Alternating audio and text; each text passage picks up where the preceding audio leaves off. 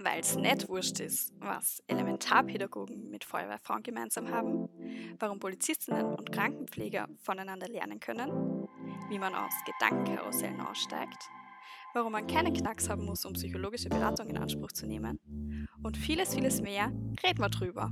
Der Podcast der Helferzone. Herzlich willkommen zum letzten Teil von unserer Podcast-Serie zum Thema ähm, Suizidprävention. Wir sind wieder in der gleichen Runde wie die letzten paar, Ma paar Male, und zwar wieder mit der Verena Reitbauer und mit Mario Dornig. Und ich möchte ähm, die Chance jetzt am Anfang noch ergreifen, auch für die letzten Teile nochmal Werbung zu machen, weil vor allem auch im Teil 2 waren so wichtige ähm, Hinweise auch für, ähm, für das Umfeld, also wie man, wie man ähm, eben erkennen kann, ob jemand suizidgefährdet ist, aber auch ganz viele wichtige Hinweise für Menschen in helfenden Berufen. Deswegen lege ich euch auch die zweite Folge besonders nochmal ans Herz und bedanke mich jetzt schon im Voraus bei der Verena, dass sie mit uns diese ähm, tolle Reihe gestaltet hat. Ja, und dann möchte ich eigentlich gleich zum heutigen Thema überleiten. Und zwar werden wir uns dem Thema Resilienz widmen und was jede und jeder von uns selbst machen kann. Und da werde ich gleich dem lieben Mario übergeben. Ja, hallo, grüße euch auch von meiner Stelle. Ähm, das Thema ist Resilienz, genau. Und da ist meine erste Frage gleich an dich, Verena. Du hast ja beim letzten Mal schon erwähnt, dass man äh, selbst dazu beitragen kann, dass man resilienter, sprich widerstandsfähiger gegenüber Krisen werden kann. Wie funktioniert das? Ja, von mir auch noch einmal ein Hallo. Äh, mir freut es, dass ich wieder dabei sein darf. Äh, ja, und zwar habe ich das letzte Mal schon kurz äh, über die Resilienz geredet, also die innere Widerstandskraft und dass ich einfach da selber ganz viel dazu beitragen kann, dass ich diese Stärken äh, stärke. Und zwar sind da die zehn Schritte zum seelischen Wohlbefinden ähm, sehr gut, weil es einfach zehn Schritte sind, die zeigen, wo, wie kann ich mich selber unterstützen, was kann ich mir selber Gutes tun. Ja, liebe Verena, jetzt sind wir sehr neugierig auf diese zehn Schritte, was jeder oder eben jede von uns machen kann. Magst du gleich fortfahren und uns ein bisschen über diese zehn Schritte informieren?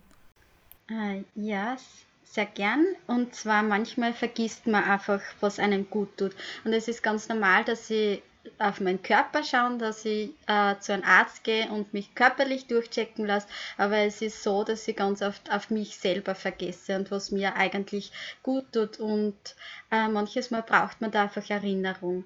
Und das ist ganz wichtig, dass ich äh, das, was mir gut tut, auch in Zeiten mache, wo es mir sowieso gut äh, tut, damit ich einfach in Krisenzeiten besser gewappnet bin. Und ich möchte euch jetzt einfach die zehn Schritte ein bisschen näher bringen. Und zwar ist der erste Schritt das Aktivsein, also die Bewegung. Wir sind eigentlich Bewegungsmenschen. Also wenn man unsere Evaluation aus Evolution anschaut, dann ist es so, dass wir Jäger und Sammler eigentlich waren. Und jetzt da hat es so entwickelt, dass wir eigentlich nur mehr vor einem Schreibtisch sitzen oder dass wir uns sehr wenig bewegen. Und die Bewegung ist aber sehr wichtig für den Körper, für die Psyche und für das hormonelle Gleichgewicht. Also körperlich ist es so, dass unser Immunsystem gestärkt wird, wenn wir uns bewegen. Unser Herzmuskel wird kräftiger. Ähm, also wir werden insgesamt einfach gesünder. Äh, psychisch ist es so, dass wir einfach selbstbewusster werden, dass wir das Gefühl haben, wir haben unseren Körper unter Kontrolle. Wenn ich jetzt äh, mich aufraffe und jetzt täglich oder zweimal in der Woche laufen gehe, dann habe ich das Gefühl, ich kann meinen Körper kontrollieren und nicht umgekehrt. Ähm, mein Selbstwert steigt, ähm, ja, ich fühle mich insgesamt einfach besser. Und das zeigt sich auch in Studien, die was man gemacht hat mit Menschen, die an Depressionen gelitten haben, dass wenn die regelmäßig an einem äh, Bewegungsprogramm teilgenommen haben, dass das ähnlich wie Psychotherapie bzw. medikamentöse Therapie einfach gewirkt hat. Ähm, da möchte ich kurz einhaken, Verena. Ich meine, vielleicht hättest du jetzt eh noch Beispiele gebracht, aber gibt es vielleicht Studien zu Sportarten oder Aktivitäten, die da besonders förderlich sind? Äh, ja, und zwar allgemein der Gesundheitssport. Also Laufen ist da ein großes Thema. Also jetzt nicht der Extremsport, weil dann kann es sein, dass ich wieder in ein anderes Muster kippe, sondern wirklich der Gesundheitssport.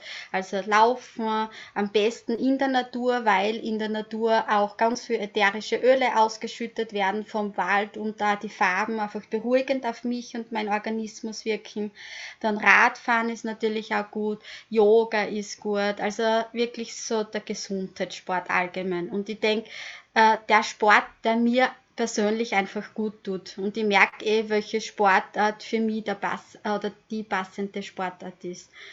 Äh, ja, und das dritte, was ich vorher erwähnt habe, so die Hormone. Also die Hormone steuern eigentlich unseren Körper, unseren ganzen Körper mit. Also der Schlaf-Wach-Rhythmus wird äh, wird reguliert durch die Hormone, also die, die Entwicklung von Kind zur Frau oder äh, zum Mann, das sind so wichtige Dinge, was einfach die Hormone regeln. Und manches Mal ist es so, oder äh, auch die psychische Gesundheit. Und manches Mal ist es eben so, dass das aus einem psychischen oder die Hormone aus einem Gleichgewicht kommen und durch regelmäßige sportliche Aktivität, Aktivität kann ich das einfach wieder äh, regulieren. Und dass es dann einfach auch wieder besser geht.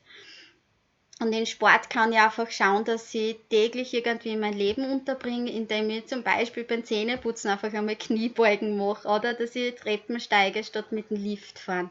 Und eine Übung für jeden, der jetzt den Podcast hört, wäre zum Beispiel einfach einmal aufstehen, sich recken und strecken. genau, das können auch wir alle machen. Und genau recken und strecken und dann wieder hinsetzen und das Ganze vielleicht auch wirklich fünfmal und ja, dann einfach bewusst spüren, wie gut das die Bewegung tut, wie gut das es dehnen tut, wie gut das ja mir das allgemein tut. Genau, so der zweite Punkt ist sich entspannen. Und da möchte ich auch wieder kurz auf die Geschichte eingehen. Also es war früher, früher total wichtig, die, die Stresssituation. Man stellt sich vor, wenn jetzt der Säbelzahntiger hinter einem herläuft, dann ist es ein bisschen blöd, wenn ich jetzt da total gechillt bin und total entspannt und mein Brot weiter esse oder irgendwie mein Essen weiter esse, weil dann ist die Überlebungschance natürlich sehr gering. Äh, wenn ich das jetzt auf jetzt umwandle, dann gibt es Situationen, was ganz wichtig ist, dass ich einfach einmal voll Gas gebe. Wenn ich zum Beispiel äh, im Beruf jetzt da Aufträge zum Erledigen habe, eine Prüfung habe, dann ist es ganz wichtig, dass ich einmal voll Gas gebe.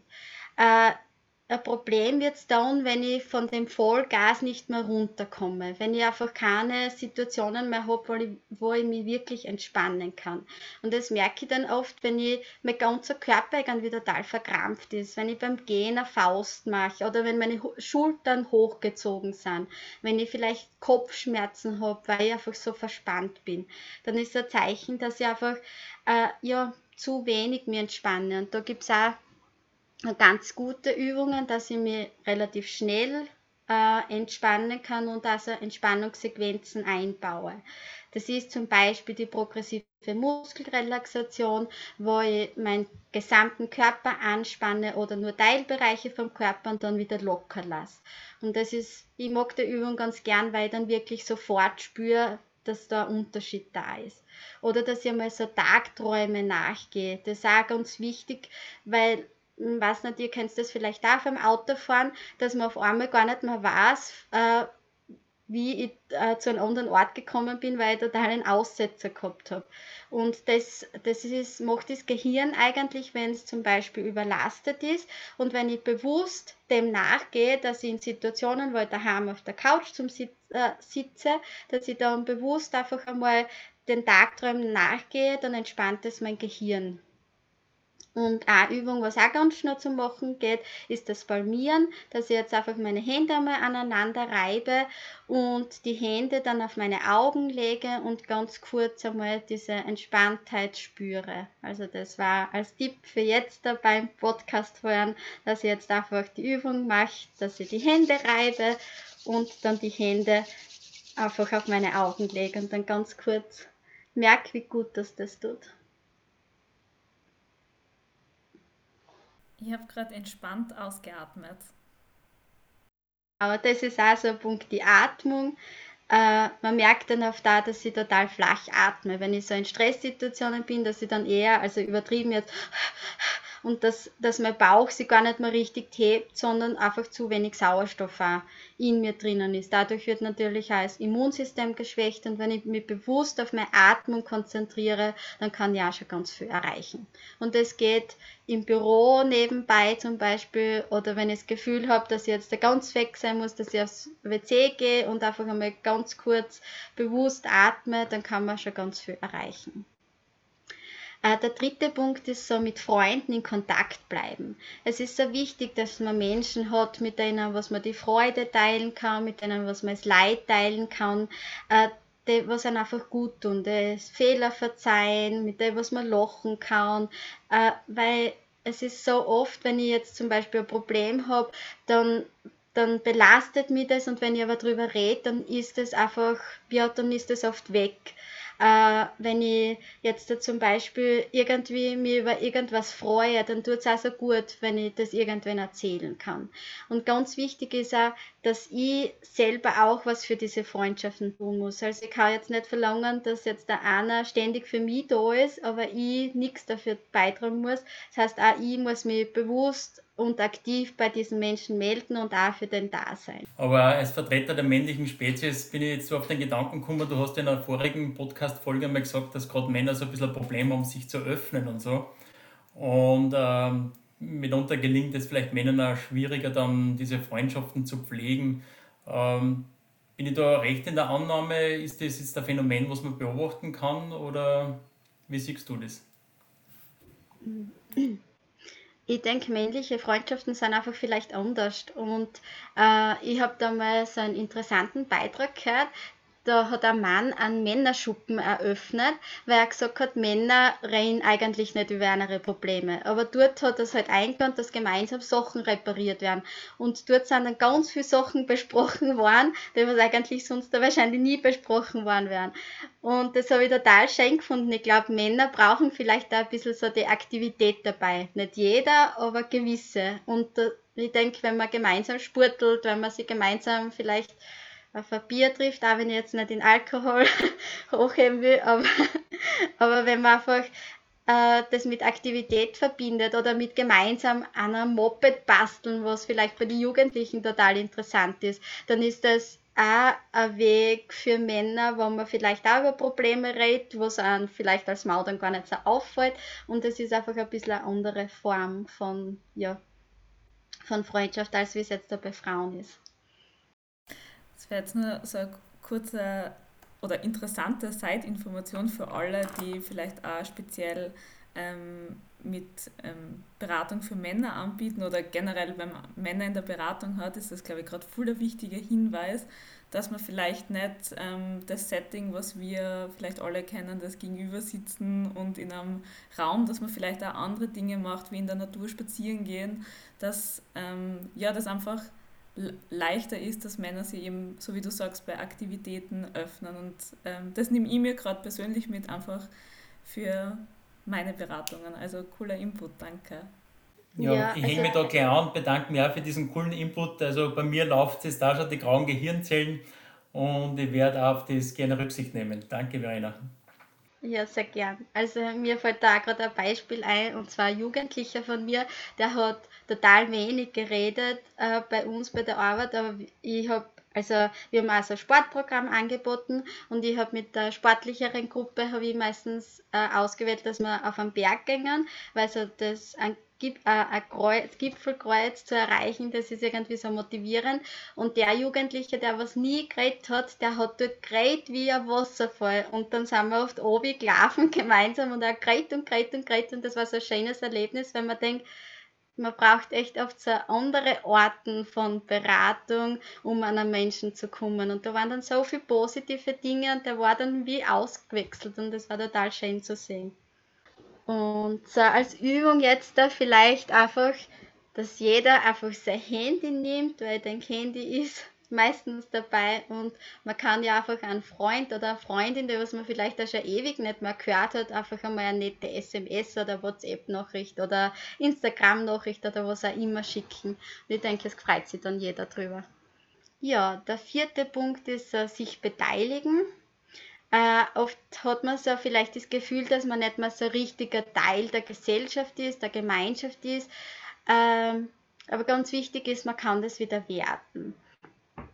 Und so das Beteiligen ist auch was, wenn ich jemanden anderen unterstütze, dann tut das mir einfach auch total gut. Und das, das ist so positiv und das ist auch so wichtig, weil es für mich einfach auf der einen Seite unterstütze ich den anderen, auf der anderen Seite ist es für mein Selbstbewusstsein gut. Ich bin stolz auf mich, es ist eine sinnvolle Aufgabe.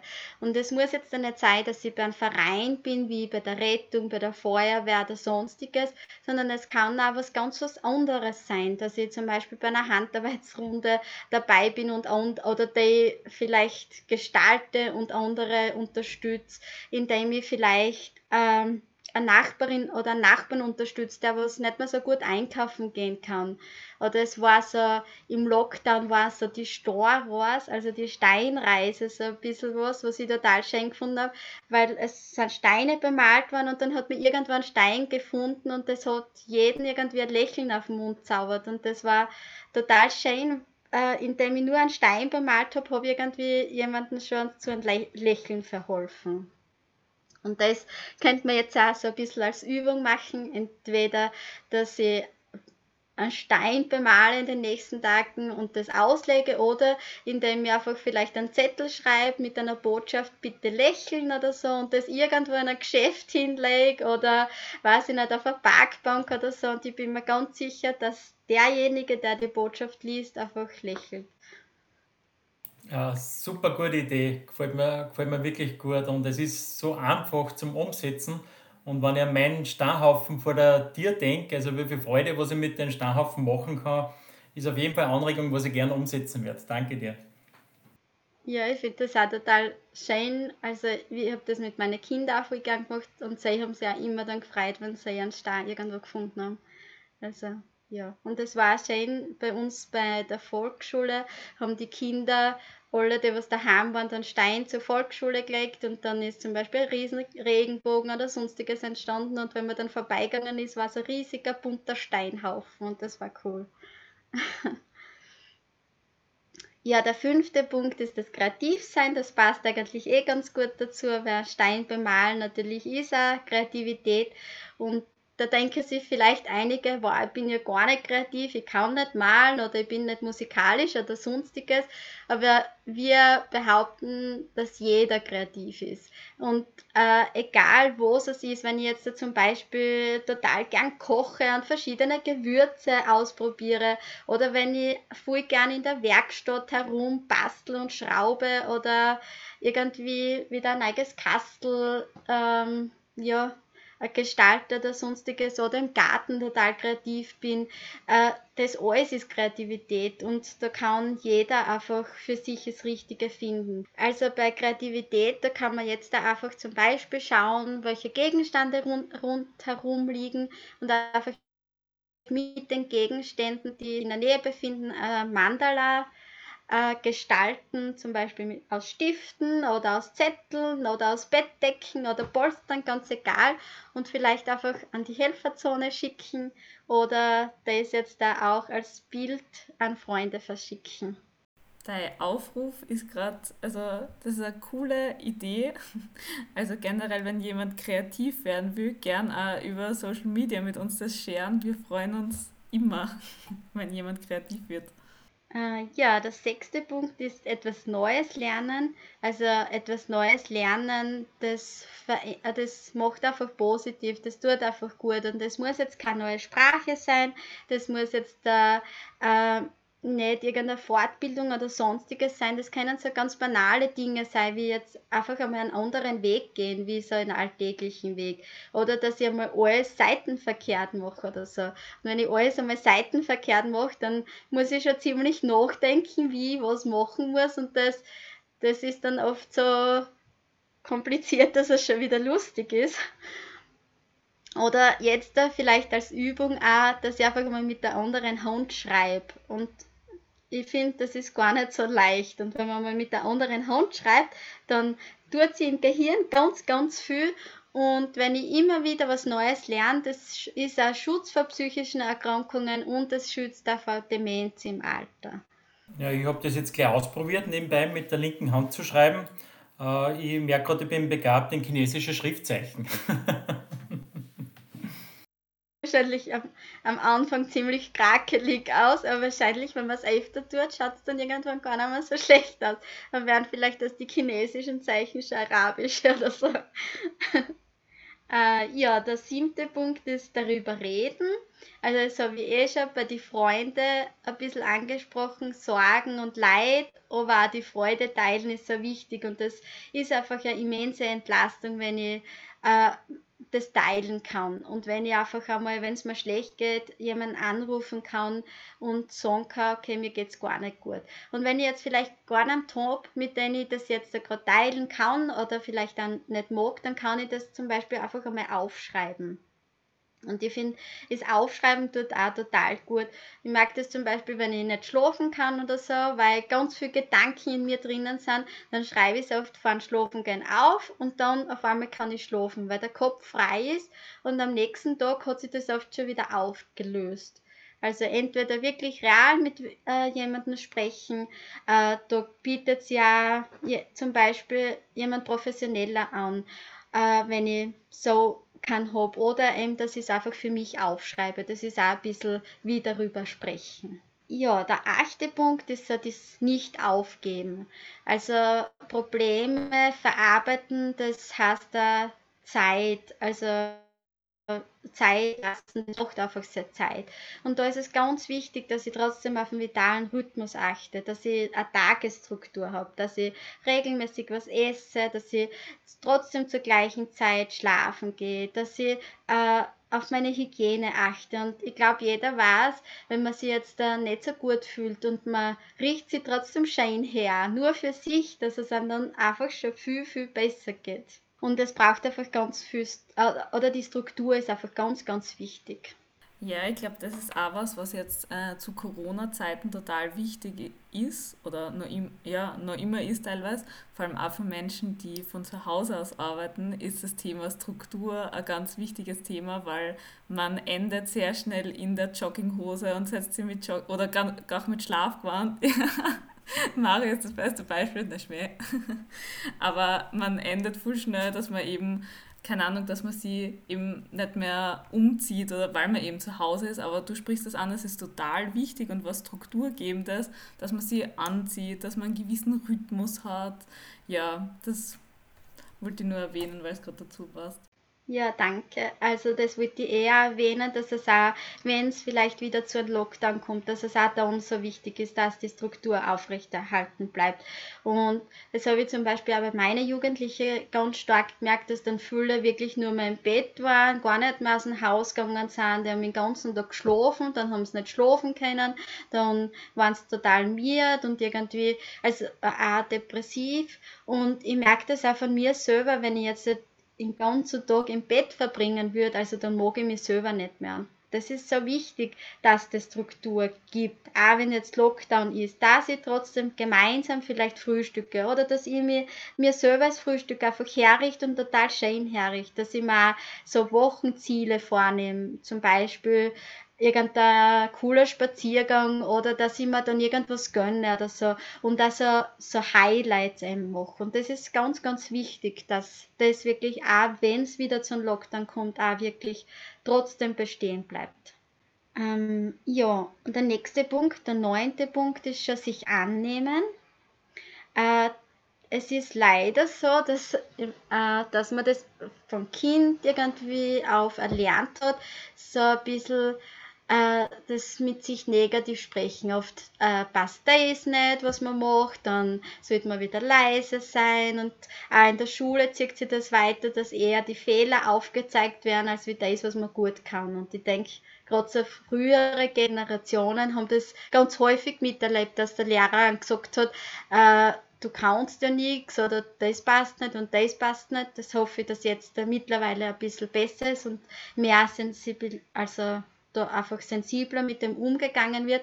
Aber man ist selber meistens sein größter Feind, wenn man so ein bisschen die innere Sprache anhört. Also wie schlimm, dass man oft mit sich selber redet, wird man nie mit jemandem anderen reden, indem man sich sagt, du kannst das nicht und du bist ja zu blöd und alles solche Sachen.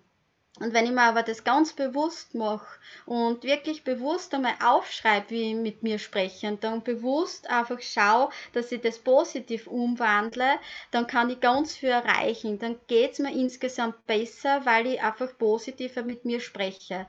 Weil wenn ich zum Beispiel zu einem Vorstellungsgespräch gehe und meine inneren Stimmen sagen, du kannst das nicht und du bist zu blöd und so, dann sagt schon mal die Körperhaltung, okay, ich glaube nicht an mich und das wird sowieso nichts und mein meine Schultern sind hochgezogen, dann stammle ich vielleicht, weil ich sowieso nicht an mich glaube. Und wenn ich da bewusst einmal Stopp mache und bewusst schaue, dass ich positiver mit mir spreche, dann kann ich da ganz, ganz viel bewirken. Ähm, einfach nur, weil es wieder dazu passt. Also das mit dem, dass man, ähm, dass man, dass man sich dem bewusst wird, weil oft ähm, merkt man ja nicht einmal, dass dieses dass diese Stimme gerade abläuft, weil das ist immer da. Aber wenn man sich mal bewusst macht, halt, stopp und dann kenne ich eine lustige Intervention, die ich für mich einfach total witzig finde. Dann gibt man der Stimme zum Beispiel einen Namen. Ah, die Heidi spricht schon wieder. Und so macht man es irgendwie auch, also ja, einfach einen lustigen Umgang damit finden und so wie du sagst, dann auch positiv formulieren. Ja, voll cool. Ja, das mit der Stimme finde ich eine coole Idee. Also mit den Namen, das finde ich eine voll coole Idee. Und wenn man, dann kann man das schon ein bisschen irgendwie relativieren und verkleinern, weil das bin eh nicht ich quasi, der was so negativ mit mir redet und das ist schon ganz gut. Und äh, ja, vielleicht ist interessant, die Sportpsychologie nutzt das auch und das, ähm, wenn jetzt da zum Beispiel Profisportler, wenn man zwei äh, hernimmt, die komplett gleich gut leistungsfähig sind und der eine spricht positiv mit sich und der andere negativ, dann wird der, der positiv mit sich spricht und positive innere Bilder hat, äh, einfach gewinnen. Das sagt man, also so die Visualisierung der, der inneren Bilder oder auch äh, so der innere Sprache, den nutzt man mit der Sportpsychologie, um auch die also effektiv die Bewegungsmuster einzuproben. Und da ist nur die Vorstellung, das sieht man auf ein äh, sieht man beim Gehirnscreening, dass bestimmte Areale aktiviert werden, nur durch das, dass ich mir zum Beispiel positive Bilder vorstelle oder die posit äh, positiven Bewegungsablauf. Und das finde ich schon sehr interessant und ich denke, äh, man sieht einfach, welche Leistungssportler bringt und wenn man sich da ein bisschen was ausschaut, bringen, Entschuldigung, und wenn man sich da ein bisschen was anschaut, dann kann man schon sehr viel erreichen.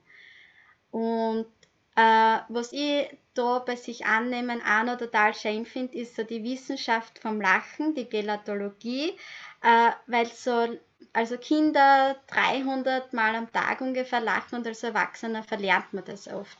Und wenn ich mir bewusst einfach dazu bringe, dass ich lache, auch wenn ich jetzt äh, mir das vorspiele, dann nimmt es mein Gehirn trotzdem als reales äh, Lachen wahr, äh, dann kann ich auch schon ganz viel erreichen, dass einfach mein Leben positiver wird, dass ich mich besser annehmen kann, dass ich selbstbewusster werde. Und das finde ich auch total schön. Äh, ich habe da eine Übung mitgebracht, auch wieder, was man recht gut daheim ausprobieren kann. Mario hat einen Kugelschreiber in der Hand und den kann man einfach einmal quer in, die, in den Mund legen, genau mit den Lippen äh, zusammenpressen und da merkt man dann, dass die Mundwinkel nach oben gehen. Und allein durch das, dass ich mir jetzt den Lippenstift im Mund äh, nehme, kriegt mein Gehirn äh, so ein Input, okay, der lacht und man ist gleich viel besser drauf. Außerdem schaut man meistens, wenn man sich selber beim Spiegel betrachtet, so dämlich aus, dass man sowieso lachen muss. das, das kann ich absolut bestätigen, nachdem ich mich selber gerade gesehen habe. es wirkt. Ja, und so durch so kleine Übungen kann ich einfach ganz viel Lächeln in meinen Alltag bringen, auch wenn man vielleicht gar nicht zum Lächeln zumute ist. Der zehnte Punkt ist so um Hilfe fragen. Also manches Mal ist es leider so, dass die neun Punkte auch nicht mehr helfen, weil es mir so schlecht geht und ich einfach in so einer akuten Krise bin, dass, dass ich einfach alleine gar nicht mehr rauskomme. Also das haben wir in die vorigen Podcasts teilweise besprochen. Und dann ist es auch ganz, ganz wichtig, dass ich um Hilfe frage, dass ich zu professionellen Menschen gehe und, und mit meinem Problem, mit meiner Krise wirklich dorthin gehe und die auch bespreche und schaue, welche Lösungsmöglichkeiten gibt. Und wenn ich in den Lösungsmöglichkeiten gibt, dann kann ja wieder die anderen neuen Schritte gut ansetzen. Aber manches Mal braucht es auch wirklich das Professionelle. Und das habe ich so im ersten Podcast auch angesprochen, dass da ähm, zum Beispiel mal zu einem Hausarzt gehen kann, zu einer Hausärztin, zu Psychiatrien äh, oder zu Fachärzten für Psychiatrien. Äh, man kann zu Beratungsstellen gehen, Psychologen, Psychologinnen, Psychotherapeuten, Psychotherapeutinnen zur Helferzone. Und ja, wenn ich anonym bleiben möchte, dann eben Telefonseelsorge, Rat auf Draht, Männernotruf.